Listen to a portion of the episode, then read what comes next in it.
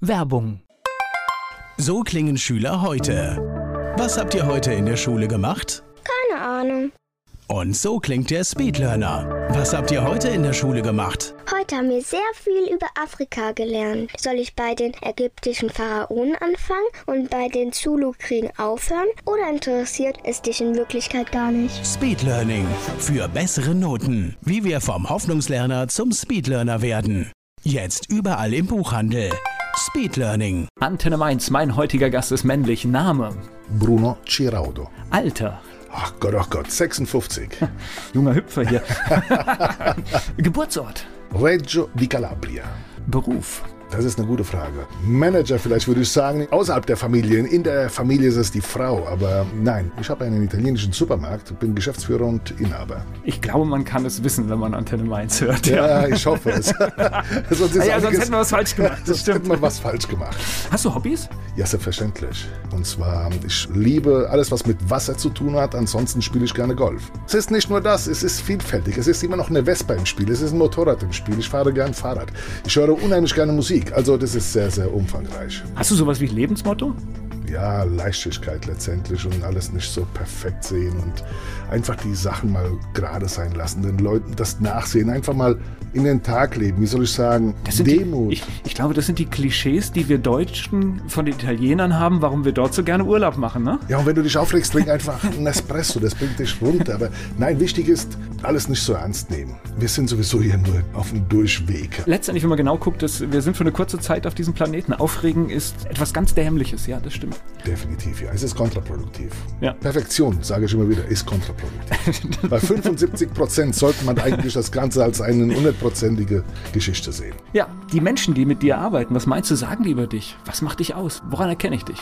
Woran du mich erkennst, ist Ehrlichkeit grundsätzlich, Fürsorge, soziale Fürsorge, Verantwortung für die Mitarbeiter. Verantwortung vor allem, dass es denen gut gehen sollte, dass sie Spaß haben sollten an der Arbeit. Und ich hoffe und ich glaube, das ist ganz gut so angekommen. Wenn du sie fragen würdest, jetzt im Konjunktiven, dann kann ich mir vorstellen, dass sie auch happy sind, bei mir arbeiten zu dürfen.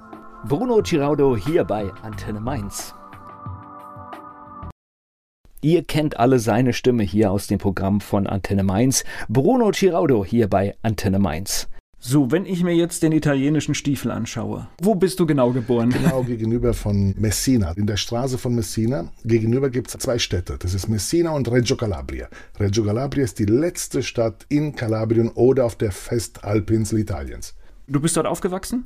Nein, ich bin dort nur die ersten drei Jahre Also, mehr oder weniger ge- dort also geboren. gar nicht wirklich was mitbekommen? Oder hast du Erinnerungen? Doch, ich habe Erinnerungen, weil wir 1982 sind wir runtergefahren, um ein Testjahr. Ich sollte ja dort bleiben. Also wir sollten, die Familie sollte dort bleiben. Ich war auch auf einem Sprachgymnasium dort, habe ein Jahr lang die 11. Klasse besucht und habe festgestellt, dass es nicht mehr von der Mentalität mein Land ist. Das heißt, ihr seid früh nach Deutschland gekommen? Wir sind 1969 nach Deutschland gekommen, im November, am 15. November. Okay, ein prägendes Datum, merke ich jetzt. Ja, das ist nämlich das gleiche Datum, wo meine Oma damals Geburtstag hatte. Okay. Die mittlerweile verstarb mit knapp 95 Jahren. Und deswegen kann ich mir dieses Datum sehr, sehr gut merken. Das heißt, du bist mit der ganzen Familie hierher Ja, gekommen. Klassisch Gastarbeiter oder, oder was? Klassisch Gastarbeiter, Papa damals, ja, wie soll ich sagen, er hat Möbel letztendlich konstruiert. Also es war ein klassischer Job bei uns, mit Holz zu arbeiten. Das war eine Grundmaterie. Als er nach Deutschland kam, sah es aber etwas anders aus. Da musste er als klassischer Gastarbeiter irgendeinen Job absolvieren und er hat nicht lange gefragt. Er hat einfach nur geschaut, dass er Geld verdient. Ich habe da so viele Berichte drüber gesehen. Das ist so etwas Irrsinniges, was damals passiert ist, weil wir haben ganz viele Menschen in unser Land eingeladen, kann man noch gar nicht sagen. Wir, Doch, wir haben, wir wurden eingeladen. Aber- aber 60er Einladung- Über Willy Brandt und später auch über Helmut Schmidt. Wir sind eingeladen worden als Gastarbeiter. Das, das gab es schon. aber unter Einladung verstehe ich, dass man sich auch Gedanken drüber macht, was Nein. passiert. Also das heißt, der Gedanke war ja wirklich, die Menschen kommen, ein paar Jahre arbeiten hier und gehen dann wieder. Das war so die Vorstellung. Das, ne? das war auch so. Also eine große Rückwelle, kann ich mich gut erinnern, war Ende der 70er Jahre, Anfang der 80er Jahre, sind in der Tat viele, viele Italiener wieder zurück nach Hause. Das heißt, die haben hier wirklich Geld verdient, von morgens bis abends gearbeitet, teilweise auch samstags und das ganze Geld gesammelt, geordnet, wie man schon sagt, im Kissen, wo auch immer und dann sind sie nach Italien und haben dann sich ein Stück Land gekauft und haben gegebenenfalls noch Sachen ausgebaut. Ja. Das gab es da definitiv. Ich glaube, es war auch die Idee. Ne? Das war, das es war die Idee. Ja. Aber manch einer hat es doch dann ganz nett hier gefunden. Es ist ja alles sehr geordnet, es ist alles strukturiert, es ist etwas einfacher, um an gewissen Sachen, gewisse einfache Sachen zu erlangen. Und wenn es nur ein Personalausweis ist oder nur wenn es eine Krankenkasse ist, das war dort oder es ist in Italien in den 70er Jahren nicht selbstverständlich gewesen. Ja gut, und es war natürlich bei uns auch diese Zeit dieses enormen Wirtschaftswachstums. Es ging allen auf einmal besser. Das darf man ja auch nicht unterschätzen. Ne? Und es ging uns gut, auch wenn die Ölkrise, glaube ich, 74 oder 73 war. Aber es ging uns trotzdem sehr gut. Wir kannten das. Also ich meine, ich war da Kind, aber ich habe es nicht gemerkt bei mir zu Hause, dass Ölkrise war. Ich war auch Kind. Trotzdem gab es nur einmal in der Woche, wenn im besten Falle etwas Fisch, spärliches mhm. Fisch, meistens freitags. Und einmal im Monat gab es Fleisch. Also das war am Anfang damals nicht selbstverständlich, permanent oder täglich Luxusgüter zu essen, das sage ich jetzt mal. Wie muss ich mir das denn vorstellen? Wächst man da so irgendwie in zwei Welten auf? Das heißt, man hat zum einen noch Definitiv. die Heimat in Italien und man hat sowas wie eine neue Heimat? Die Heimat in Italien geht relativ schnell vergessen. Man vernachlässigt das auch und man verdrängt es auch gerne, weil es ist eine wahnsinnige Armut, umso südlicher du dich in Italien bewegt hast. Keine Strukturen. War nichts da, was man sich so geordnet vorstellt, wenn man morgens aufsteht und sagt, ich möchte gerne arbeiten gehen. Das sind Tagelöhner, die gehen auf die Piazza und warten, ja, bis einer sie abholt. Und du weißt nicht, ob du die 20, 30, 40.000 Lira am Tag nach Hause gebracht hast, um die Familie weiter zu ernähren. Es ist verrückt, das vergessen wir aus unserem Blick immer, weil wir natürlich Italien auch als Industrienation sehen, aber es ist natürlich auch ein zweigeteiltes Land, ne? Es ist definitiv ein zweigeteiltes Land. Wenn du Italien als Industrienation sehen möchtest, dann solltest du nur die Po-Ebene beachten. Ja. Schon etwas südlicher, sprich in der Emilia-Romagna, wo die Hauptstadt Bologna ist und etwas weiter dann die Toskana mit Florenz. Die haben ja mehr von der Natur, aber nicht Industrie. Ja, es gibt hier und da mal ein bisschen was von Automobilindustrie. Auch Fiat-Werk hat damals südlich von Neapel bei Salerno auch ein Fiat-Werk gebaut. Gut, aber ein Fiat-Werk reißt es auch nicht raus. Fiat-Werk reißt doch keine 40 oder 30 Millionen Italiener aus. Also das kann nicht funktionieren. Ja, ja, klar. Es geht gleich weiter im Gespräch mit Bruno Ciraudo hier bei Antenne Mainz. Bruno Giraudo, der Mann mit der eigenen Radioshow hier bei Antenne Mainz, der ist bei mir zu Gast. Das heißt aber, du bist hier schnell angekommen in Deutschland? Ja gut, als Dreijähriger machst du dir keine geht, ne? Gedanken. Ja. Ja. Dann holt sie ein, paar Einkaufswegen bei ihnen zum Supermarkt, damals ist es Platzer und spielst damit. Später freust du dich über jedes Fahrrad, was nur zwei Räder und einen Lenker hat. Also okay. Ich glaube, wir sind mit vielen einfachen Dingen auch, geht mir ähnlich groß geworden. Wo seid ihr gleich nach Mainz oder wo seid ihr hingekommen? Nach Bischofsheim. Bischofsheim. Nach Bischofsheim. Und zwar draußen gab es einen Supermarkt. Platzer ist dieser Supermarkt. Da durften wir einmal im Monat durften wir dort Jägerschnitzel essen mit Pommes und eine Cola. Also meine Mutter eine Cola. Wir durften keine Cola trinken. Und das war genial. Und hinten dran war die Rheinbaum. Die haben also alles, was für das Haus, für, um, um ein Haus zu bauen, haben die quasi produziert. Und da hat auch mein Vater gearbeitet. Wir sind damals in Baracken gekommen, im wahrsten Sinne des Wortes. Das waren Baracken, die mit Laken quasi getrennt waren, mit Etagenbetten. Und ja, da haben wir die ersten drei, vier Monate. Und weil wir die erste Familie waren mit Kindern, bekamen wir auch dann eineinhalb Zimmerwohnung. Also dann eine geschlossene Wohnung, also mit einer Tür okay. und eine kleine Küche. Und das war ja schon grandios. Und da reden wir von 1970, Anfang der 70er Jahre, beziehungsweise Frühjahr muss es gewesen sein. Das ging ja nach vier, fünf Monaten gut dann. Das heißt, Schule, Jugend, das war alles Bischofsheim? Nein, die Schule, die ersten zwei Jahre war Rüsselsheim. Das heißt, wir sind bei Pedes, im wahrsten Sinne des Wortes damals, wo hier heute der Mediamarkt ist. Dieser Platz ja? da hinten. Von da aus sind wir dann äh, zum Marktplatz nach Rüsselsheim gelaufen. Oh. irgendwelche, ja, im wahrsten Sinne, das war spektakulär. Manchmal haben wir uns auch ein bisschen erschrocken.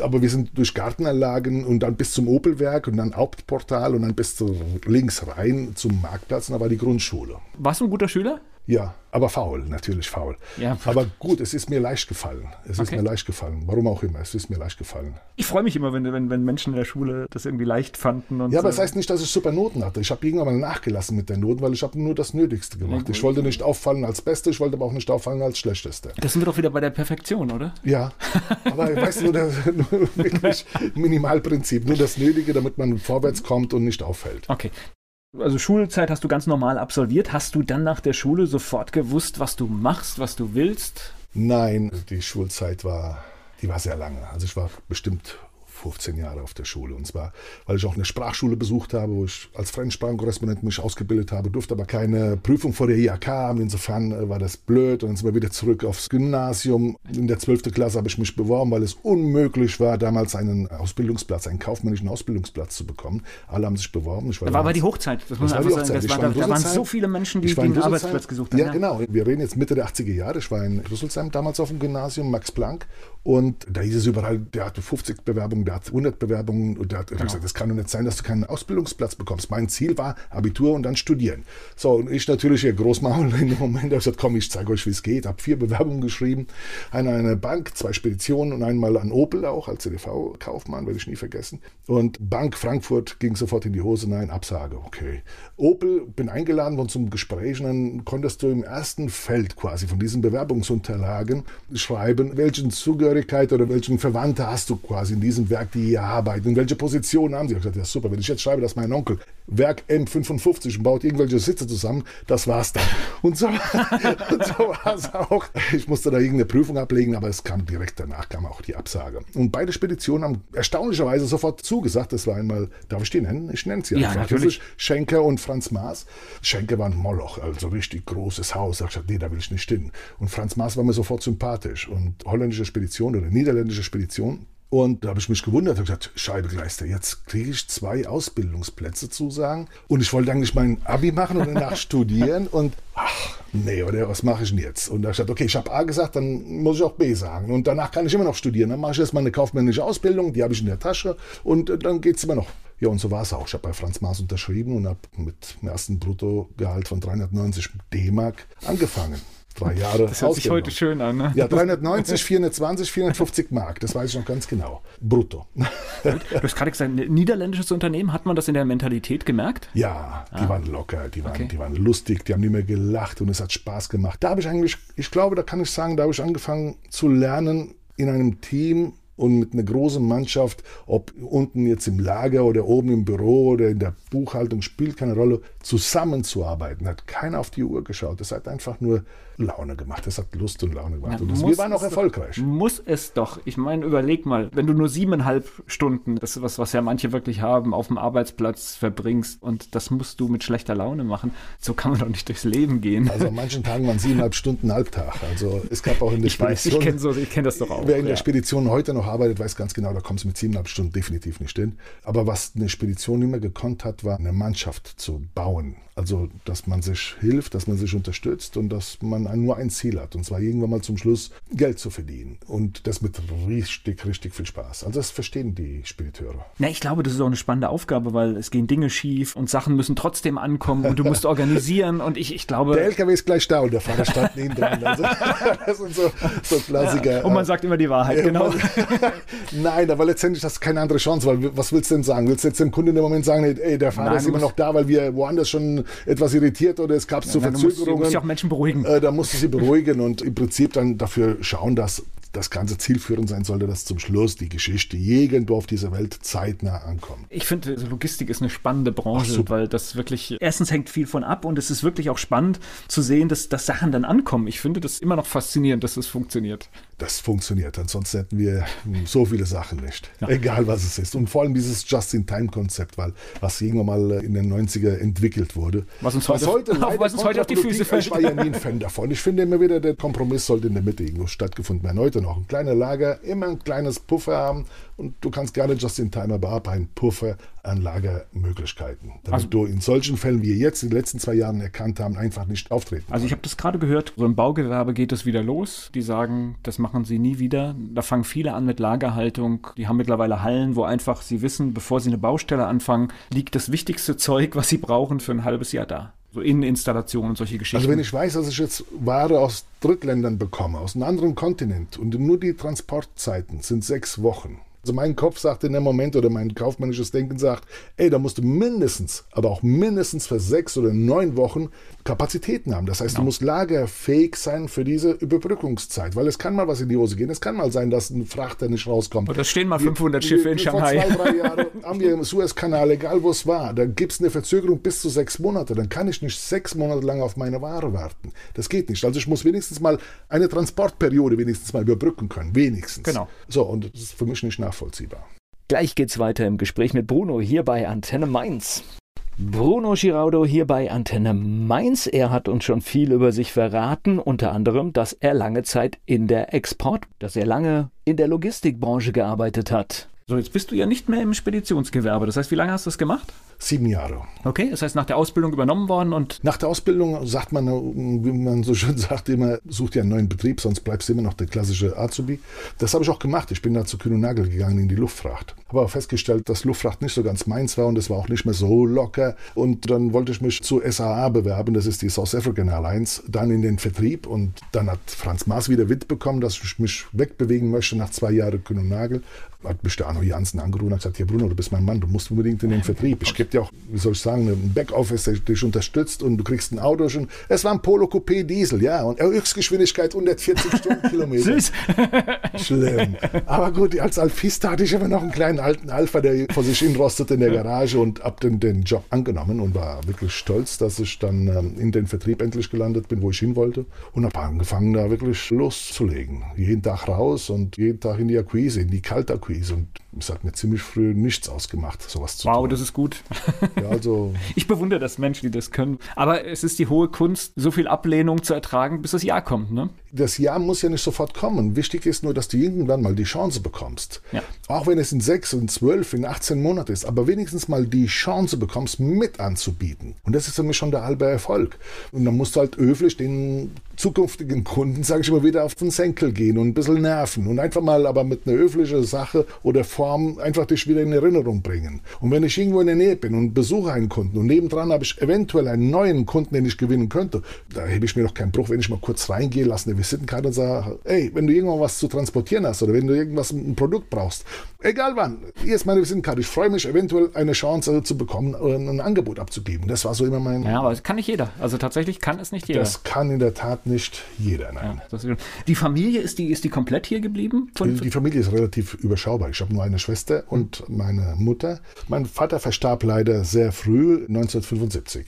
Okay. Folgen von einem Autounfall. Ja, das ist natürlich extrem früh, wenn man den Elternteil verliert. Ja. ja. Und du, ja. du wächst vermutlich dann anders auf, das ist richtig. Also würde ich jetzt auch tippen, wenn, wenn ich jetzt gerade die Schilderung höre, man wird dann automatisch selbst. Also ich erlebe ja. das, ich habe das Glück bei Capo mir. die Familie heißt ja, es auf jeden Ich, ich habe das Glück, dass meine Eltern sind noch da. Das ist, glaube ich, etwas, was, was auch nicht selbstverständlich ist, aber ich erlebe das bei vielen, wo, wo die Eltern früh gestorben sind oder ein Elternteil, dass eine ganz andere Eigenverantwortung da war und viel früher. Ja? Also da, wo ich noch Unsinn gemacht habe, waren die dann schon viel ernster. Ja, man nimmt dir definitiv ein Stück weit etwas von dieser infantile Zeit. Du fängst schon früh an zu denken, oh Gott, ja, keine Polizei, Verantwortung auch für, äh, ja. kein Bock, misst irgendwo bauen, schau zu, dass du keine Ärger machst und so weiter, in der Schule keine Ärger machst. In vielen Bereichen versuchst du dann quasi die Mutter zu entlasten, weil du willst sie nicht noch zusätzlich belasten. Der Vater fehlt sowieso schon. Jetzt gehst du ihr noch auf den Senkel, das ist nicht fair, ja. das ist nicht okay. Sie opfert sich für dich. Also schau zu, dass du da einigermaßen moderat durchs Leben kommst. Und das heißt, das hätte ja auch ein Punkt sein können, zu sagen, okay, das funktioniert jetzt nicht so, wie wir uns das gedacht haben. Vielleicht ist ist jetzt der Zeitpunkt, auch wieder nach Italien zurückzugehen? Stand das zur Debatte? Oder? Es stand zur Debatte. Das kam auch in der Tat aber etwas versetzt. Das bedeutet, also ich habe die 10. Klasse absolviert, das heißt meinen Realschulabschluss. Und das wollte ich schon mal haben als Basis. Und deswegen sind wir auch danach erst nach Italien, um dann zu testen, wie wir da zurechtkommen. Meine Schwester ist zwei Jahre jünger, das heißt, sie hatte die 8. Klasse wäre dann in die neunte gegangen, was aber nicht schlimm ist, weil in Italien haben wir sowieso eine, eine ganz andere Schulordnung, sage ich mal. Da ist die erste bis achte Klasse ist es quasi alles Elementarstufen und dann kommt ein Gymnasium, wobei dann die neunte und zehnte ist eine Orientierungsstufe und dann entscheidest du quasi die elfte bis zur dreizehnte dezidiert, welches Gymnasium besuchst, der dann einen Fachbereich dann äh, abdeckt. Oh, hört sich klug an. Sensationell. Ja, Viel, hört sich das, besser, das hört sich besser als bei uns an, ja. Definitiv. Du kannst im Vorfeld schon dich quasi halb spezialisieren auf einen bestimmten Fachbereich. Ob das jetzt Architektur ist, ob das Geschichte ist, ob das Recht ist, ob das was auch immer, Medizin. Naja, auch das ein bisschen später. Also, weil das Ding an der Sache ist, wie ist denn das mit Jungs in der siebten Klasse? Das ist so wie bei mir, die bleiben sitzen, die lernen nicht, die haben ihre schlimmste Phase. Es ist schon ein bisschen später, ist, ist okay.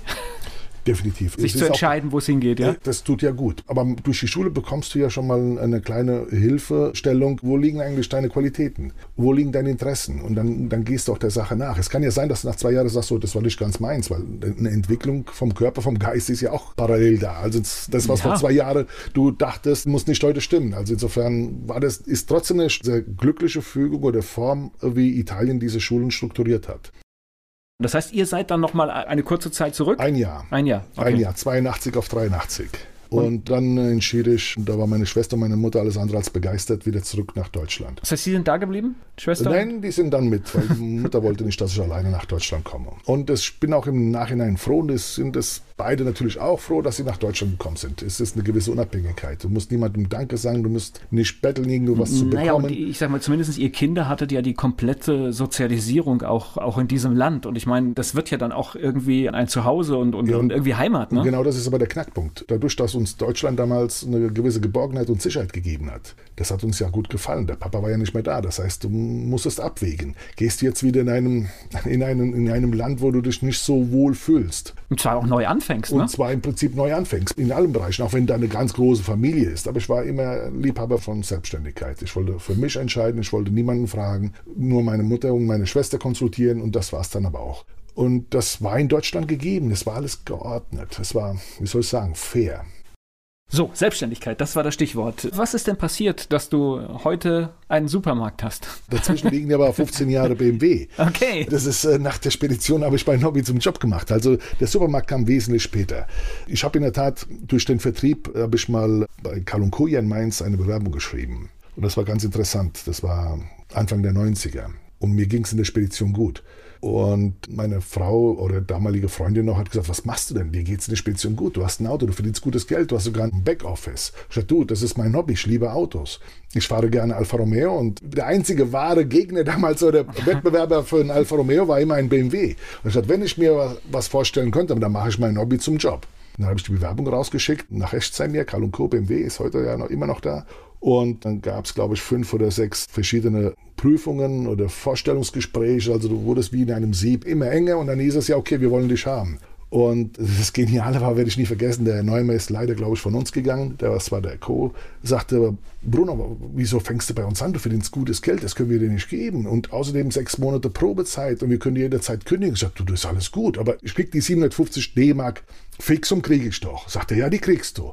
Sagt, aber wenn ich was verkaufe, dann verdiene ich doch Geld. Sagt er, das bekommst du. Sagt er, das ist doch alles gut. Und die sechs Monate, was ist mit den sechs Monate Probezeit? Ist doch gut, weil wenn es mir nicht gefällt, habe ich dann auch eine gute Chance, das Unternehmen zu verlassen und mich zu bedanken und gehe wieder zurück in die Spedition. Also ich finde das fair. Und da hat er ganz dumm aus der Wäsche geguckt, das hätte er noch nie gehabt. Und ich habe es aber wirklich so gemeint, weil ich habe gesagt, wenn das nicht passt, der Spediteur wollte mich sofort wieder zurückhaben. Und der Anno hätte gesagt, Bruno, war nicht gut, aber ich nehme dich, weil wir waren anders. Ich, ich, find, ich finde das eine ganz richtige Einstellung, weil wir haben so viele Möglichkeiten im Leben und wenn wir feststellen, und dafür ist ja eine Probezeit auch da, das ist nichts, dann müssen wir das auch ändern. Das ist doch schön. Im, Im Interesse des Betriebes, im eigenen Ja, Interesse, klar. wir müssen es ändern. Ja, grundsätzlich immer nach dem Credo, wenn es keinen Spaß macht, hör auf. Dann hör sofort auf, Ja. lass es fallen, kümmere dich um was anderes, weil wenn du Spaß hast, dann immer wieder sage ich, ist der Erfolg garantiert. Ist nur Frage der Zeit, wann. Genau. Ich weiß gar nicht, wer das gesagt hat, aber den Spruch habe ich mir gemerkt. Wenn etwas nicht funktioniert, dann hast du nur im Leben eine Sache gelernt, die für dich nicht in Frage kommt. Und genau das Genau ist das. das ist das. Und Ja. damit hast du einen Fehler für viele Dinge ausgeschlossen. Ja, und das Ganze ging 15 Jahre lang als Vertriebler. Also war kein Fehler. Nein, das war definitiv kein Fehler. 15 Jahre lang bin ich dabei geblieben. Und hast Autos verkauft. Und ich habe Autos verkauft. Und als normaler Verkäufer, damals habe ich in Wiesbaden angefangen beim Karl und Co. Und dann ging es nach Kronberg. Von Kronberg, also Kronberg war Key Account schon. Dann ging es nach Höchst als Filialleiter mit aktivem Verkauf. Und danach ging, das war mein Ziel, für die BMW AG München, stationiert in Frankfurt, das Key Account oder das Großkundengeschäft zu machen. Und da habe ich auch richtig Spaß gehabt. Und das lief ja bis 2006. Mein Eindruck ist, wer tatsächlich in so einem Autohaus mit Liebe Autos verkauft, der macht das auch, weil ich habe solche Erlebnisse, wo ich manchmal denke, wollt ihr überhaupt etwas gerade verkaufen? Weil du kommst manchmal rein, keiner kommt zu dir, keiner begrüßt dich und ich, ich weiß, ich habe einmal, weil ich uns sind zwei Autos kaputt gegangen und bin dann in ein Autohaus, weil das genau die beiden Marken vertrat, wo ich gesagt habe, das will ich jetzt und die haben das gar nicht geglaubt, dass ich jetzt einfach nur da komme und bestellen will. Also die haben dann immer noch Argumente geliefert, will ich nicht noch gucken? Nein, ich habe gesagt, Ja, ich aber- habe ich hab mich informiert, ich weiß, was ich will. Volker, du glaubst es gar nicht. 90 Prozent der Verkäufer, egal in welchem Job. Also das kann ich wirklich jetzt mal einfach mal behaupten. Und ich hoffe, dass mich keiner steinigt, der mich dann sieht demnächst. Haben einfach Angst, die Frage zu stellen, möchtest du jetzt wirklich kaufen? Möchtest du wirklich jetzt unten rechts unterschreiben? Die haben Angst, dass da eine Negativantwort kommt. Also wird das gerne hinausgeschoben. Und ich sage mir wieder, verdammt nochmal, du Ja, kannst doch nicht in der 85. Minute ein Tor kriegen und warten, bis du ein Tor bekommst, damit du reagierst. Mach das so bitte in den ersten fünf Minuten. Und wenn du dein Nein bekommst, kannst du immer noch überlegen, wie Ja, du genau. auf einem Dann Ja hast du noch kommst. viel Zeit. Aber die Angst muss man diesen Leuten nehmen und die meisten Verkäufer in der Tat haben Angst vor einer Absage oder vor einer Negativantwort oder einem Nein. Und das kannst du dir nicht vorstellen. Das ist ein Trauma. Ja, aber dabei, wir kaufen doch alle gerne.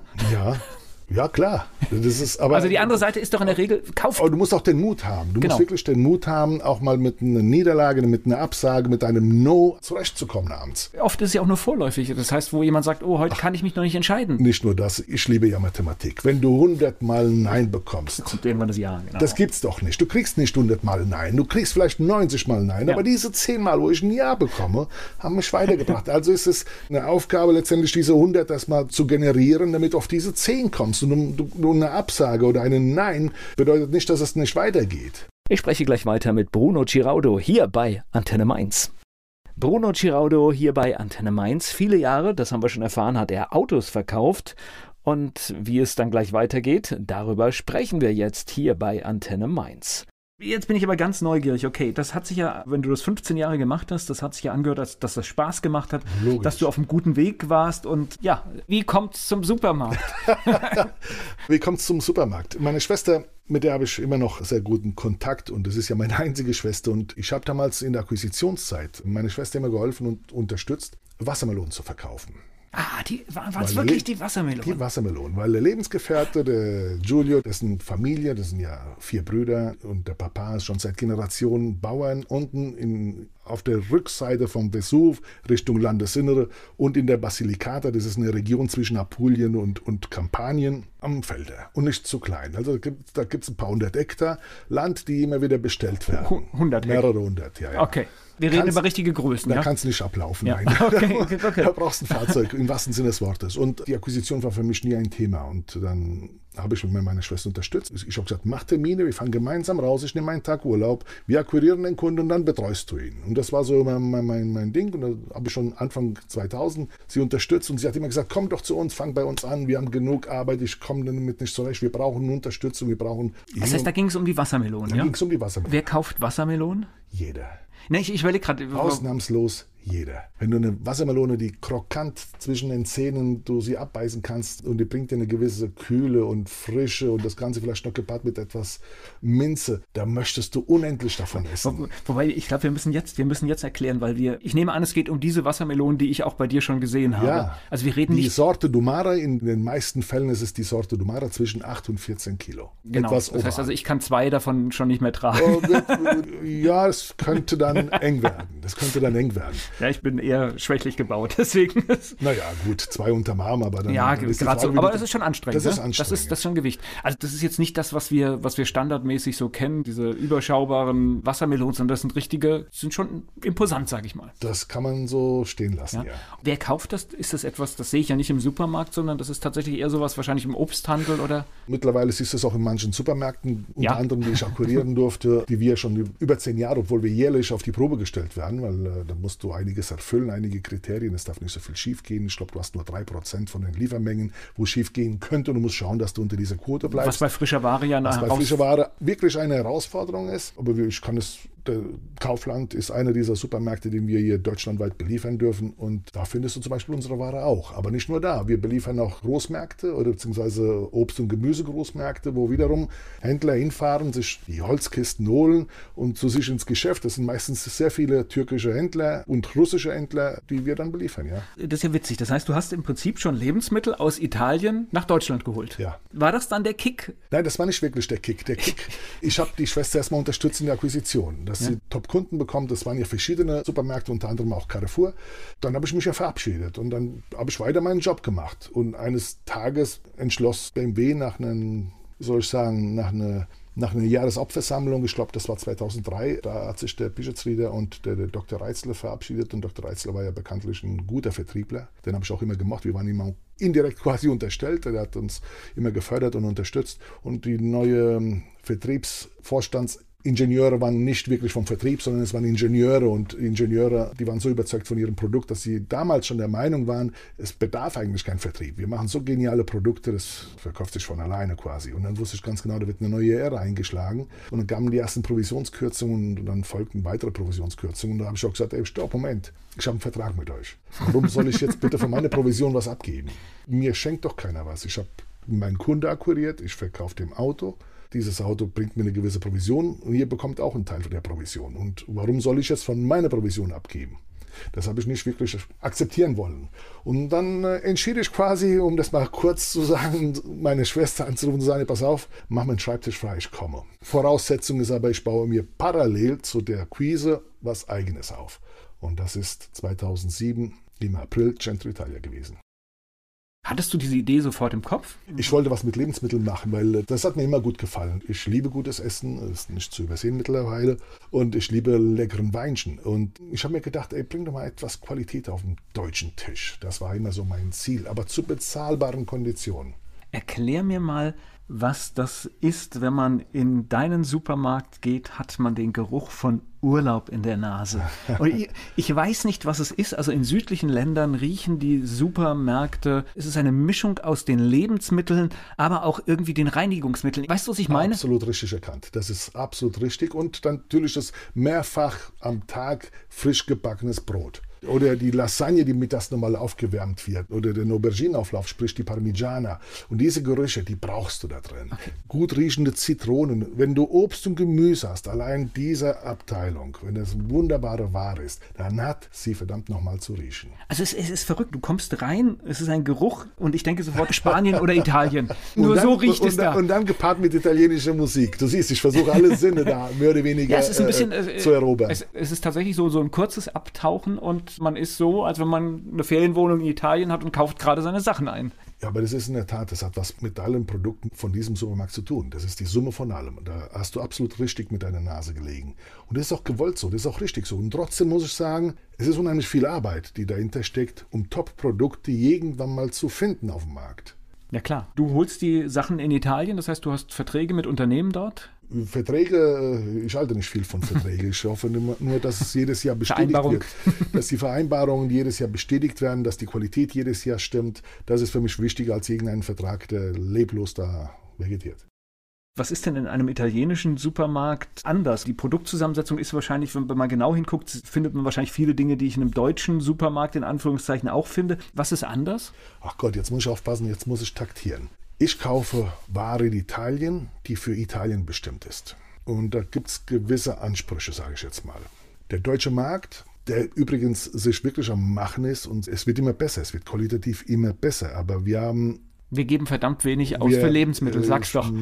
Ja, danke. Danke für diese Abnahme. Das ist leider Gottes in der europäischen Skala ist es nun mal so, dass wir vermutlich auf die letzten zwei Plätze immer uns also ich. Ich, ich gebe es ganz offen zu, wenn ich einkaufen bin, in einem ganz normalen Markt, egal was es ist, und ich schaue vor mir und hinter mir in den Einkaufswagen, ich verzweifle. Also ich kaufe auch mal das ein oder andere Produkt, wo ich sage, oh, muss das jetzt wirklich sein? Aber die meisten Sachen, die, die wir kaufen, sind frisch und es sind gute Waren und ich gucke, was es ist. Ich bin auch derjenige, der im Supermarkt steht und liest, was für Zutaten da drin sind bist, und stellst wieder zurück. Du bist eine von den wenigen und dann musst du es auch noch richtig interpretieren und verstehen. Also die meisten Sachen, die, in, die irgendwelche Abkürzungen haben oder mit irgendwelchen Buchstaben und Zahlen versehen sind, muss jeder ein bisschen skeptisch werden. Ich, ich gucke halt, möchte mir jemand fünfmal Zucker mit einem anderen Namen verkaufen? Da, da gucke ich nach, ja. Hat Käse, Milch drin und ja. so weiter. Also es sind viele Sachen. Aber in der Tat hast du es richtig erkannt. Wir geben viel zu wenig Geld aus für Qualität. Und wenn du jetzt zu mir kommst und ich wäre ein produzierender Betrieb, ganz einfach. Und ich sag's mal anders. Ich habe ein schönes Beispiel. Ich war in Italien, in Norditalien habe ich mal ein Pastificio besucht, also einen Pastahersteller. Wir nennen jetzt keinen Namen. Und ich war sehr neugierig, ich frage immer gerne, ich will es ja verstehen. Ich gehe ja regelmäßig zu produzierenden Betrieben, um einfach die Philosophie, die, die Familie, alles, die Ziele, die, das, die Vorgehensweise kennenzulernen. Da lernst du unheimlich viel. Und da habe ich einfach gefragt, erklärt mir bitte mal, warum gibt es 39 Cent Nudeln und warum gibt es ich sag jetzt mal, 2,99 Euro Nudel für 500 Gramm Packung. Okay. Und dann wurde ich sofort angehalten und gesagt, stopp, die Frage möchte ich Ihnen jetzt nicht beantworten, aber ich bitte Sie, diese Frage uns am Ende dieser Runde, nachdem wir natürlich die Fabrik mal uns angeschaut haben, nochmal zu stellen. Also wir, wir sind natürlich diese Fabrik, haben das Packaging, haben uns alles mal angeschaut, die ganze Maschine und irgendwann mal kam in so einen Schalltraum, habe ich das Gefühl, wie so, wie so eine AKW. Weißt du, tausend Lichter, die da brennen, Fackeln, ein paar Silos hast du erkennen können und irgendwelche Verbindungen zwischen den Silos und den Lichtern Stern, also das war kreuz und quer, wie so eine Schalttafel, eine klassische. Und dann sagt sie mir, können Sie bitte die Frage nochmal wiederholen? Und ich sagte, ja klar, wiederhole ich die Frage. Ich wiederholte die Frage und dann heißt es, ja okay, wenn Sie den 39 Cent Pasta wollen im Verkauf, wir betonen im Verkauf, inklusive Mehrwertsteuer, inklusive Transport, inklusive Packaging und so weiter. Und jeder muss natürlich ein bisschen noch Geld verdienen. Dann nehmen wir von diesem Silo sehr, sehr viel. Von dem zweiten gar nicht, von dem dritten ganz wenig, von dem vierten vielleicht etwas und von dem fünften auch nichts. Wenn Sie aber jetzt die 3 Euro oder die 2,99 Euro Pasta haben wollen, dann nehmen wir von dem ersten vermutlich gar nichts. Aber wir nehmen von dem zweiten, von dem dritten, von dem vierten proportional so und so viel, dass wir die Qualität dann erreichen, die wir brauchen. Und ja, an dieser Stelle ist es vielleicht mal wichtig zu erfahren, dass Pasta meiner Meinung nach auch in Proteine gemessen werden kann, wie ein Auto mit PS oder mit Hubraum. Umso höher die Proteine auf der Packungsinhalt ist, desto höher ist meistens die Qualität. Also alles, was über 13, 13,5 Gramm Protein ist, gehst du schon hoch. Alles, was über 14, 14,5 ist, ist eine Top, Top Pasta. Und wir haben natürlich einen Unterschied zwischen Kunststoff und Bronze, weil manch einer sagt, warum ist Bronze teurer? Ja klar, weil das Material, um die Pasta zu pressen, mit Bronze gemacht wird und das verschleißt schneller als Kunststoff oder, oder Edelstahl und es ist hochwertiger. Es raut die Pasta ja viel, viel besser ein. Und man muss ja vorstellen, Pasta ist ja wie eine Mondlandschaft, wenn du sie so mal unter die Lupe nimmst. Und da sollte sich eigentlich die ganze Soße aufhalten und alles, was dazugehört. Und wenn das jetzt zu glatt ist, dann rutscht es einfach nur weg. Deswegen ist es kontraproduktiv, Öl zum Beispiel ins Wasser, in die Pastanudeln reinzulegen, weil das ist eigentlich das, was man nicht erreichen sollte. Die Soße sollte dran kleben bleiben. Und das erreicht man mit Bronzewerkzeugen. Ich hoffe, dass ich einen kleinen Einblick zum ich, Thema ich, Pasta hier sagen ich, kann. Jetzt verstehe ich, du machst ja auch Catering und jetzt verstehe ich das auch gerade, weil da klingt hier die Liebe zum guten Essen schon total durch, ne? Ja, aber du musst das Produkt verstehen, sage ich immer wieder. Ja, ja. Wenn du das Produkt anfängst zu verstehen, dann weißt du auch eine Selektion zu fahren. Und ich liebe es, wenn jemand zu mir ins Geschäft kommt der kriegt drei Vorschläge. Aber mit keinem Vorschlag macht er was falsch. Er kann nach seinem Portemonnaie entscheiden, welches Produkt. Pasta, drei verschiedene Vorschläge. Das bedeutet Preis-Leistung niedrig, aber immer noch okay mit 13, 13,5 Gramm Protein oder 13,5. Dann mittlerer Preis mit 14,5 und dann ganz hochwertiger Preis, auch mit 14,5, aber etwas besonders behandelt und nochmal andere Produkte. Aber der Kunde, egal zu was er sich entscheidet, liegt immer richtig und darum geht's. Ich detestiere, wenn du in Supermärkten gehst und du hast gefühlte 250 Meter an Regale nur mit Zahnpasta, um dieses Beispiel zu nehmen. Es ist Horror für mich, also, da reinzugehen und jetzt die richtige Zahnpasta auszusuchen. Gib mir doch bitte drei Vorschläge. Das ist mein Anspruch. Also ich kann dir nur sagen, ich sollte, ich weiß gar nicht mehr, was es war. Ich glaube, ich sollte eine Erdbeermarmelade mitbringen und habe, und habe das auf den Weg gemacht und ich bin dann an dem großen Supermarkt in Bretzenheim, ohne ihn jetzt hier beim Namen zu nennen, habe gesagt, da gehe ich halt schnell rein, weil ich bin gerade in der Gegend. Und dann stehe ich vor diesem schrecklichen Regal und ich weiß nicht, wie viele Sorten da stehen. Es sind 40, 50. Und ich würde gerne rausgehen und gar nichts kaufen, weil es mich verrückt macht. Und deswegen gehe ich gerne in kleine Supermärkte. Ich gehe auch gerne in einen, einen Bio-Supermarkt. Das ist vielleicht ein bisschen abgehoben, aber es ist einfach so schön. Da stehen vier, fünf Gläser und, Perfekt. und ich gucke und sage, Perfekt. ich will Erdbeer, da gibt es zwei Sorten, die gefällt mir besser. Aber wenn du eine Erdbeermarmelade dir anschaust, hat es meistens eine traurige Erscheinung. Die Farbe von den Erdbeeren. Wenn du normalerweise einen Erdbeeren auf dem Feld siehst, wie sie riechen, mit welcher Farbe sie quasi dich anstrahlen, das solltest du, wenn es geht, wieder in einem Marmeladenglas vorfinden. Am besten ein Glas, was hell ist, wo du auch das Produkt siehst. Es soll doch die Farbe annähernd erreichen. Es sollte kein Zucker haben. Es sollte nur mit 60 Grad gekocht werden, maximal 20 Minuten. Da braucht es auch nichts. Das suche ich, sowas brauche ich. Und, und, wenn ich dann diese dunkle Marmeladen sehe, wo nach den ersten Positionen steht schon Zucker, also an zweiter Stelle. Und, und dann manchmal auch an erster. Manchmal auch an erster. und dann, dann frage ich mich, was hat das noch mit Marmelade zu tun? Das ist schade. Ja. Aber nochmal, es ist auch eine Preisgeschichte. Wenn du eine reine hundertprozentige Fruchtmarmelade suchst, und da haben wir ja auch zu unterscheiden zwischen Marmeladen, Konfitüren und so weiter, aber das ist ein anderes Thema musst es zahlen. Dann ist es ja nicht verwerflich, wenn so ein Glas Marmelade, konzentrierte Frucht, weil jeder, der eine Marmelade zu Hause gemacht hat aus Erdbeeren, weiß, wie viel Erdbeeren er braucht und was es kostet. Dann kann er nicht verlangen, dass er für 1,99 Euro ein Glas Marmelade bekommt ohne Zucker. ja, das hast du schön gesagt. Und vor allen Dingen, um das jetzt hier nochmal zu bringen, ich bin, ich bin wirklich jemand, der alles Mögliche liest. Selbst im Bioladen bekommst du gerade in dem Bereich der Marmeladen zum Beispiel Sachen, die Früchte kommen aus China. Es gibt ja.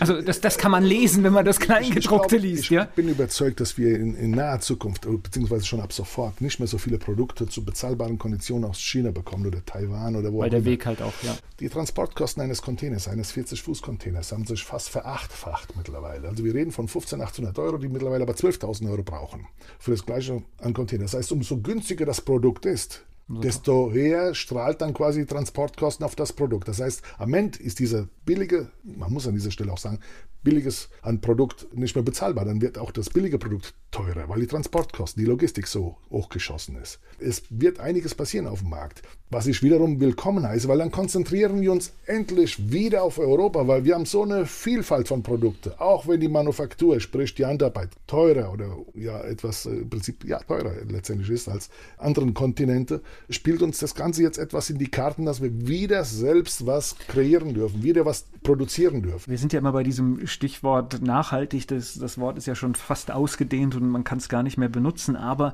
ich merke, also als bei uns die Kinder ins Leben kamen, dann haben wir wirklich angefangen, andere Sachen zu kaufen, andere Lebensmittel. Und ich muss feststellen, es ist okay, wenn man mehr Geld ausgibt, weil man geht anders mit den Sachen um. Also wir werfen fast gar nichts mehr weg und das war vor 20 Jahren anders.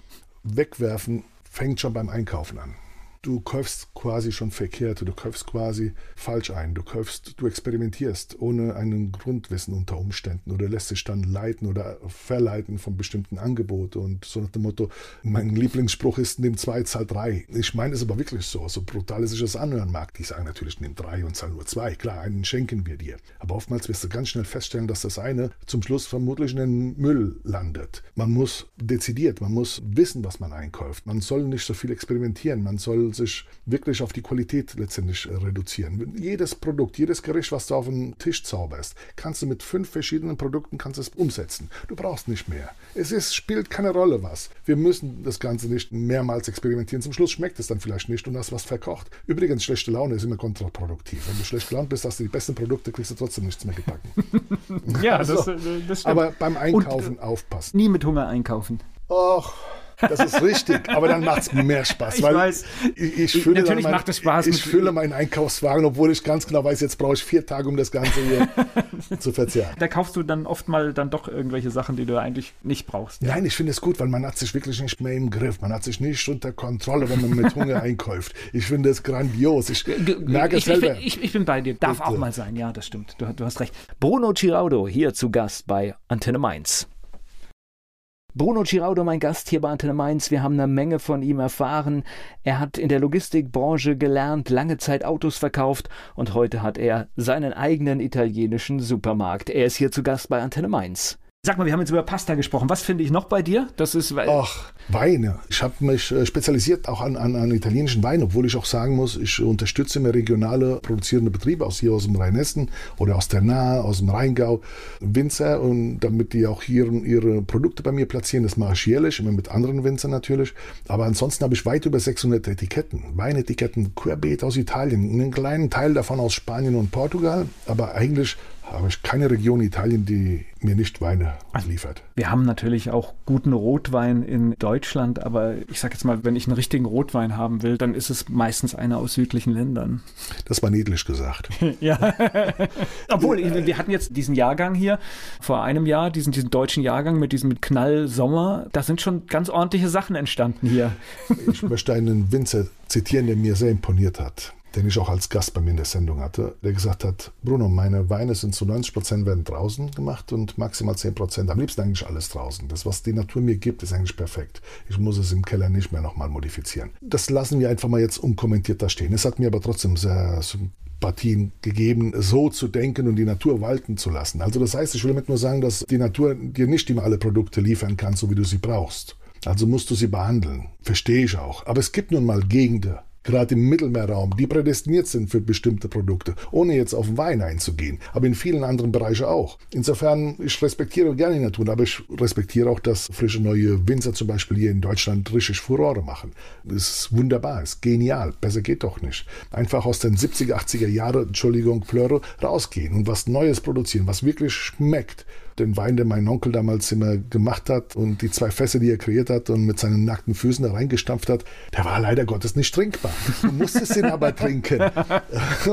und du, du, hast nicht dich getraut, Nein zu sagen. Aber es war auch charmant, es ist auch sympathisch. Also. Ja, sind wir wieder, das Leben ist zu kurz für schlechten Wein, so war es, ne? Ja, und natürlich der Supermarkt und Wein Ich bin stolz auf mein Großflaschenformat. Ich habe Flaschen von 1,5 Liter bis 22 Liter. Und das ist schön. Ich liebe es, wenn es heißt, ich bringe nur eine Flasche mit. zu der Das 60, reicht trotzdem. Zu der 60 Personen Feier. Das ist einfach grandios. Das sagt ja gar nichts. Die Größe sagt überhaupt nichts über die Qualität aus, ne? Die Größe spielt ein bisschen der Qualität schon in, in die Sache rein, denn die Oxidation ist etwas weniger. Das bedeutet, Oxidation ist für jedes Produkt immer ein Feind. Anders gesagt, ein Shampoo 0,75 und ein Shampoo 1,5 haben im oberen Flaschenhals ähnlich viel Sauerstoffgehalt. Aber in Relation zum Produkt hast du weniger Sauerstoff. Ja, ich- ja. Sinnbildlich. Hab- das heißt, du kannst schon eine gewisse Qualitätsstufe, eine aber wir reden vielleicht im Müllbereich, okay? Also da muss man auch geschult sein, um das zu, rauszuschmecken und alles, was dazugehört. Aber wenn du weißt, dass du dem die Chance gibst, das Produkt etwas zu verbessern, indem du ein größeres Format nimmst, warum nicht? Warst du schon immer derjenige, der sich in so Sachen reinfuchst? Weil das, das hört sich ja für mich so an, dass du gesagt hast, ich mache jetzt diesen italienischen Supermarkt und kümmere mich da und dann weiß ich aber auch über alles Bescheid. Ich muss. Ah. Ich habe viel in den 15 Jahren gelernt und ich mache bestimmt heute noch einige Fehler, gar keine Frage. Aber ich lerne, ich lerne, ich lerne. Und weißt du, wenn du gefühlt 3, 4, 500 Winzer schon besucht hast, und dann siehst du dir die Felder an, du siehst dir das Haus an, du siehst dir die Menschen an, du siehst dir den Keller an, du siehst dir mit was sie, wie sie was lagern, wie sie was umschlagen. Du verstehst immer mehr ein Produkt. Und das gilt für Wassermelonen, das gilt, ich war auf viele, viele Wassermelonenfelder. Das gilt für Pasta, ist egal, für Käse, für Salami, für Schinken. Du, du arbeitest dich wirklich im Laufe der Jahre rein. Und du weißt irgendwann mal zu differenzieren, wo du Qualität hast und wo nicht. Du hast uns mal erklärt, du siehst auch schon an der Wassermelone von außen, ne, dass das alles gut ist oder, oder nicht. Ja, es sei denn, die wäre tiefgefroren, dann hätte ich ein Problem, weil sobald sie dann äh, die Wärme erreicht, dann implodiert sie quasi, dann ist sie nur noch Saft innen drin. Und zwar kein genießbares. Aber ansonsten, ja, eine Wassermelone, kleine Exkursion. Eine Wassermelone sollte glatt sein wie ein, ein, ein Babypopo, wie man so schön sagt. Das hast du schon mal, glaube ich, von mir mal gehört. Genau, deswegen, das ist Äh, fest und- eingebrannt, und, ja. äh, Also, weil man muss ja wissen, eine Wassermelone ist ja eigentlich kein Obst. Ne? Das ist, äh, geht eigentlich in die Gattung Gemüse. Kommt ja aus den ähm, Gurken. Und eine Gurke ist ja bekanntlich nicht glatt, sondern etwas onduliert und etwas vernarbt, wie man so schön sagt. Aber eine Wassermelone, die wird ja dann gekreuzt und dann hast du diese wunderbare süße Frucht, die zu 85 oder 90 Prozent nur aus Wasser besteht. Und die mag übrigens keine Kühlschränke. An dieser Stelle muss ich es auch mal erwähnen. Und da brauchst du halt so eine glatte Haut. Das Popöchen muss draußen sein, das heißt das Rückteil. Dann heißt das, dass sie die hundertprozentige Reife erreicht hat. Und vorne, wo die Mutter, die Pflanze, quasi an der Wassermelone Kontakt hat, dieser Stängel, ist nicht immer wichtig, ob er braun oder grün ist. Wenn er grün ist, dann heißt es, dass er wirklich schon seit einigen Tagen erstmal weggenommen wurde von der Pflanze, von der Mutter. Wenn er dunkel ist, ist trotzdem wichtig, weil eine Wassermelone schattig und luftig kann ohne weiteres sechs Wochen lagern. Ohne Probleme. Gibst du aber einen Kühlschrank mit 4 Grad, arbeitet diese Frucht innen drin. Das kristallisiert, das geht wieder in die Wärme und, und dann hast du irgendwo Flüssigkeit. Das ist also wirklich kontraproduktiv. Eine Wassermelone in der Garage, willst du sie kühlen, nimm einen großen Wasserbottich, Eiswürfel rein, lass sie da drin zwei, drei Stunden liegen, das ist perfekt. Ja, also, und natürlich, wenn man klopft, weil die Leute fangen an zu klopfen, das kennst du auch. Ja, aber da muss man auch geschult sein, zu wissen, ist es jetzt, ein, ist es jetzt eine Masse, die sich darin bewegt, die aber selbst sich von alleine bewegt, oder ist es eine Masse, die an der Außenschale noch klebt oder hängt? Das muss man auch differenzieren. Und Also ich habe das äh, sehr oft gesehen, unsere türkischen Mitbürger machen das oft, dass sie klopfen. Ich weiß aber nicht, was sie fühlen und hören und deswegen, aber ich habe es schon oft beobachtet, die machen das und dann nehmen Ja. sie irgendeine Frucht, ja. Es sind bestimmt Spezialisten dabei, zweifelsohne, wissen ganz genau mit dem Klopfen, dass sie das eine oder das andere raushören. Für meinen Geschmack würde es nicht ausreichen. Ich würde eine Wassermelone wirklich auf Kopfhöhe und ich würde draufklopfen mit der flachen Hand. Ich würde mal ertasten, ob das Innenleben noch an der Außenhaut klebt oder ob es sich selbst verselbstständigt hat. Und daran erkennst du eigentlich die Qualität. Es darf keine Narben haben, es darf nicht befleckt sein, es muss krokant sein, es darf nicht weich in der Außenhaut sein und so weiter. Das sind wichtige Merkmale. Und du kennst dich damit aus, weil du natürlich dafür sorgen musst, dass die Früchte aus Italien heil nach Deutschland kommen, ne? Richtig. Und dann muss man halt wissen, wie man es richtig macht. Aber auch hier habe ich hier und da mal bei Akquisitionen immer meine Gespräche mit den, mit den Einkäufern von, von bestimmten Supermarktketten, wo ich immer der Meinung bin, normalerweise ein Transport von Wassermelonen sollte ventiliert sein. Also ich würde niemals ein Kühlfahrzeug dafür nehmen, weil die meisten wollen es dann auf 8 Grad gekühlt haben. Haben. Und man muss aber auch wissen, da hilft mir wieder natürlich die Spedition, ein Kühlfahrzeug hat vorne den Motor und es kühlt vorne wesentlich kälter als hinten. Das heißt, das Teil ist ja 13, 13,5 Meter lang und du hast vorne ein Kühlgerät. Das heißt, vorne erfrieren dir quasi die Wassermelonen und hinten sind, ich sage jetzt nicht warm, weil nach 8 Stunden Fahrt oder 15 ja, Stunden Fahrt wird, hast du auch hinten klar. die Temperaturen erreicht, wenn die Tore nicht aufgemacht werden. Aber es ist kontraproduktiv, weil da mir wieder die Kälte, die der Wassermelone im Innenleben eine Schelle gibt, weil die Kühle ist nicht gut. Ich würde Planenfahrzeuge nehmen. Eine Wassermelone lebt doch draußen auf den großen, weiten Feldern bei 40, 50 draußen, Grad. Ja. 40, 50 Grad ohne Dach. Ja. Um Gottes Willen, warum soll sie jetzt äh, bitte in, in einem Kühlhaus? Also was wir machen, wir bringen das meistens in unseren Lagerräume, lassen sie dann durch nur den Schatten und nur durch den Wind kühlen, waschen sie kalibrieren sie, also je nach Größe, und dann lagern, also dann kommt sie in diese Holzverschläge oder, oder Kartonage. Ich würde ein Planenfahrzeug nehmen. Vorne die Plane aufmachen, hinten die Plane aufmachen. Es gibt ja so Fenster, die man ja. aufmachen kann. Und dann mit diesem LKW kannst du tausende von Kilometern fahren ohne Probleme. Das ist ventiliert und es ist schattig. Und das ist das Beste für eine Wassermelone. Und umweltfreundlich auch noch dazu. Das kommt das noch hinzu. Natürlich kostet es mehr Energie, gekühlte Fahrzeuge durch die Gegend zu die schicken. Transportkosten sind mehr und so weiter. Und Energie wird mehr verbraucht. Richtig. Ja, und das ist ja gerade in der heutigen Zeit doppelt wichtig oder wird immer wichtiger. Gleich geht's weiter im Gespräch mit Bruno Giraudo. Ich habe heute gelernt, bei allem, was man tut, soll man das Genießen nie vergessen. Bruno Giraudo ist mein Gast hier bei Antenne Mainz. Er hat unter anderem einen eigenen italienischen Supermarkt. Du kochst, glaube ich, auch mit all deinen Produkten, die du verkaufst. Ne? Ja, ja, ich koche auch. Ich war auch äh, vor Covid war ich ja noch auch Kochdozent auf der VHS hier in Mainz. Okay. Ich habe das nur mal mitgekriegt. Du kochst auch für Mitarbeiter, ne? Wenn ja, das, wir ja. kochen jeden Mittag. Okay. Das ist wichtig, glaube ich. Ne? Das, das, ist, sehr das, wichtig. Die Mitarbeiter gehen in die Kasse, kaufen sich ihre Ware, bringen es in die Küche, kochen sich und dann wird zusammen gegessen. Und so mache ich es auch. Und jeder kommt mal dran und das ist eine wunderbare Sache. Obwohl ich jetzt, ich weiß jetzt nicht, ob das so üblich war. Ich war schon mal bei dir und dann war gerade die große Schüssel mit Nudeln da. Ich weiß nicht, sowas ja, gibt es manchmal. Jeder kocht. Okay. Jeder kocht bei mir. Also jeder Mitarbeiter soll kochen okay. während der Woche. Jeder. Ausnahmslos. Das ist genial. Unabhängig, dass wir zusammensitzen danach und uns austauschen. Und wenn es nur eine kleine Floskel ist, du hörst ja vieles heraus. Du hörst ja, ob sich einer wohlfühlt und so weiter. Das Kochen ist die expressionistischste Form eines Charakters. Wenn du nicht gut drauf bist, kriegst du nicht mal einen Spiegel ein. so, und wann fährst du noch Vespa? Das hört sich nach einem so arbeitsreichen Tag an. Ach Gott, also ich fahre Vespa meistens, wenn ich einen Sender fahre oder wenn ich einen Kunde besuche, weil ich mir die Location anschaue, um ein Catering äh, oder eine Veranstaltung zu machen, dann nutze ich solche Gelegenheiten schon aus.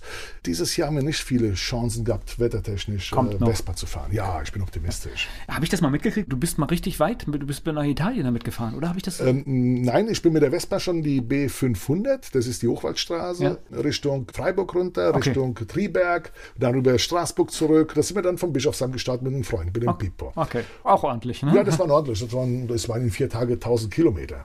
Andermal sind wir runter nach Oberammergau bei Garmisch-Partenkirchen, haben da mit dem Buschen sind wir runtergefahren, haben die Wespen mit eingepackt und von da aus sind wir dann Alpen äh, abgefahren, Alpenpässe. Auch pro Tag immer 200, 250 Kilometer. Wow. Da kommt auch was zusammen. und dieses Jahr geht es an den Stelvio-Pass in der Nähe von Meran und da wollen wir auch noch mal ein bisschen Meran und Umgebung unsicher machen. Auch mit der Vespa. Okay. Und wir sind ja quasi Kollegen, ne? Das finde ich sehr lustig. Ich wollte dich ja schon lange hier in der Sendung haben, aber mittlerweile hast du dich ja schon verselbstständigt mit deiner eigenen Radioshow. Ich glaube, es ist auch dein Ding, wenn ich das höre, ne? Ja, hätte ich ja nie gedacht, muss ich an dieser Stelle sagen. Aber es macht mir horrend viel Spaß und es lenkt gut ab vom Alltag und es ist wieder ganz was Neues, ja. ja du hast auch eine gute Art, mit Menschen zu sprechen, was rauszukitzeln und ist auch sehr, sehr unterhaltsam zu machen. Ja. Ich möchte niemals den Respekt, egal, ich, ich bin immer der Meinung, egal wer zu mir kommt, der hat immer was zu erzählen. Menschen Jede. haben immer Geschichten. Das ist, ich spreche ja so oft Einladungen an Menschen aus, die was ganz Normales machen und nur weil ich, ich habe dann schon was gesehen, wo ich sage, oh, da ist eine Geschichte und dann sagen die, aber ich habe nichts zu erzählen. Dann habe ich gesagt, kommt erst mal, ja, und dann, dann sehen wir das. Richtig. Und bisher bin ich nie enttäuscht worden. Die Menschen haben eine Geschichte und wenn sie die erzählen dürfen und ist nicht immer für jeden interessant, aber, ja, aber ich finde nichts Spannenderes als Menschen und ihren Weg und die Geschichte. Ach, ich finde es grandios, wenn man Menschen einfach nur zuhört. Ja. Alleine das ist eine Gabe, die mir nicht immer einfach fällt. Äh, aber ich, ich schule mich in Demut und im Zuhören, muss ich sein, im letzten Jahrzehnt. Und das Radio gibt dir eine Möglichkeit, einfach mal wirklich zuzuhören, auf diesen Mensch einzugehen und einfach mal aus den Informationen, die dir gegeben werden, wieder was zu hinterfragen und es fortzusetzen. Na, und wir haben ja, wir haben ja so, so eine komische Zeit, wo wir auch diese Toleranz verlernen immer mehr. Wenn du die Geschichte des Menschen hörst, dann hast du auf einmal viel mehr Verständnis Verständnis für seine Art, wie er heute ist, weil du weißt, was er vielleicht erlebt hat, was er, was er wegstecken musste. Und das macht so etwas, wo du sagst, okay, jetzt verstehe ich vielleicht, warum er da so ein bisschen schroff reagiert, weil das ist vielleicht ein Schutz, weil er hat viel erlebt, ja. Volker, wir sollten niemals urteilen oder verurteilen. Das sind wir doch gar nicht fähig. Entschuldigung an dieser Stelle. Ich kann nicht mal meine Frau manchmal beurteilen, obwohl ich mit ihr seit über 30 Jahren zusammenlebe, 32 Jahre um genau genommen. Ich weiß doch gar nicht, was sie eine Stunde davor erlebt hat, was für einen Zustand sie hatte, mit was sie konfrontiert wurde, warum sie jetzt mit mir so reagiert oder warum sie eine Aussage tätigt, die ich überhaupt nicht nachvollziehen kann. Dann sage ich mir wieder, lass uns kommunizieren, lass uns hinterfragen, lass uns reden. Oder lass sie einfach nur in Ruhe für die nächste Stunde. Vielleicht braucht sie auch das.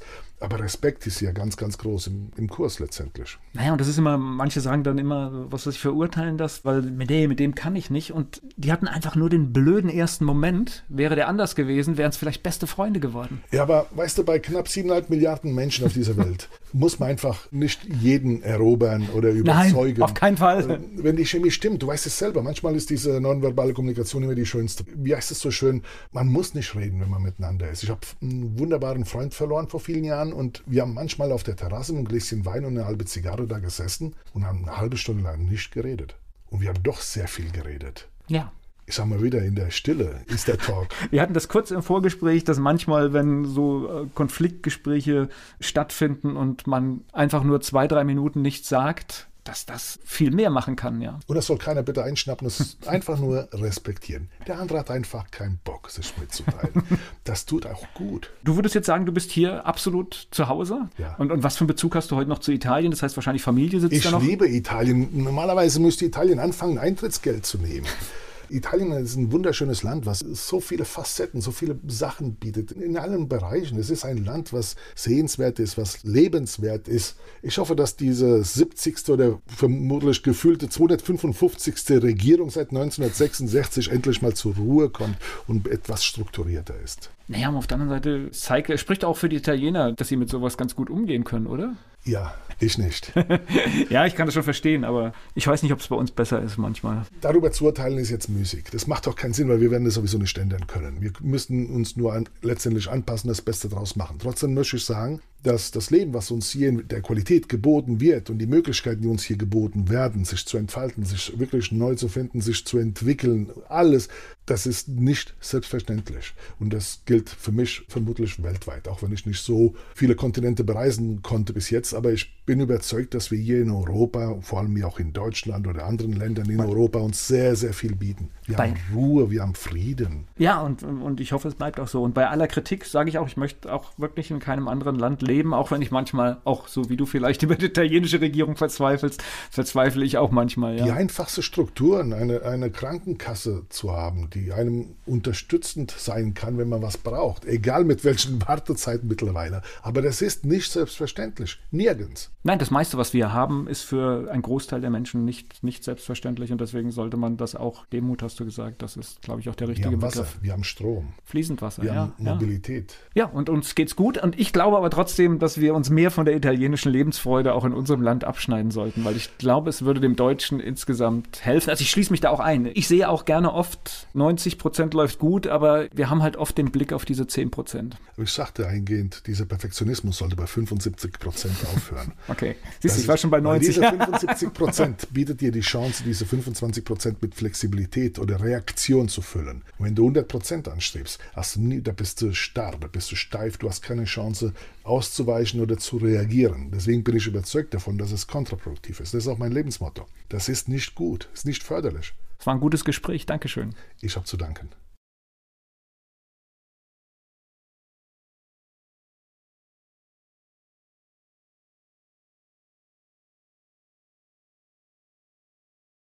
Werbung.